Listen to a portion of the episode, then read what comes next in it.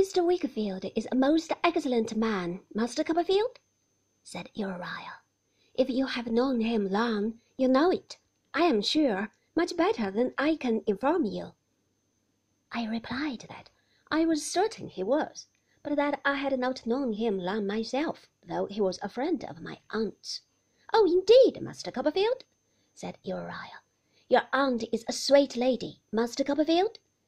He had a way of writhing when he wanted to express enthusiasm, which was very ugly, and which diverted my attention from the compliment he had paid my relation to the snaky twistings of his throat and body. A sweet lady, Master Copperfield? said Uriah Heep. She has a great admiration for Miss Agnes, Master Copperfield, I believe? I said yes, boldly. Not that I knew anything about it. Heaven forgive me. I hope you have, too, Master Copperfield, said Uriah. But I am sure you must have. Everybody must have, I returned. Oh, thank you, Master Copperfield, said Uriah Heep, for that remark. It is so true. Humble as I am, I know it is so true. Oh, thank you, Master Copperfield.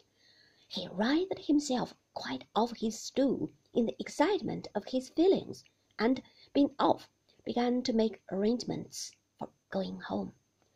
Mother will be expecting me, he said, referring to a pale, inexpressive faced watch in his pocket, and getting uneasy, for though we are very humble, Master Copperfield, we are much attached to one another. If you would come and see us any afternoon and take a cup of tea at our lowly dwelling, mother would be as proud of your company as I should be. I said I should be very glad to come. Thank you, Mr. Copperfield, returned Uriah, putting his book away upon a shelf. I suppose you'll stop here some time, Mr. Copperfield? I said I was going to be brought up there, I believed, as long as I remained at school. Oh, indeed! exclaimed Uriah. I should think you would come into the business at last, Master Copperfield.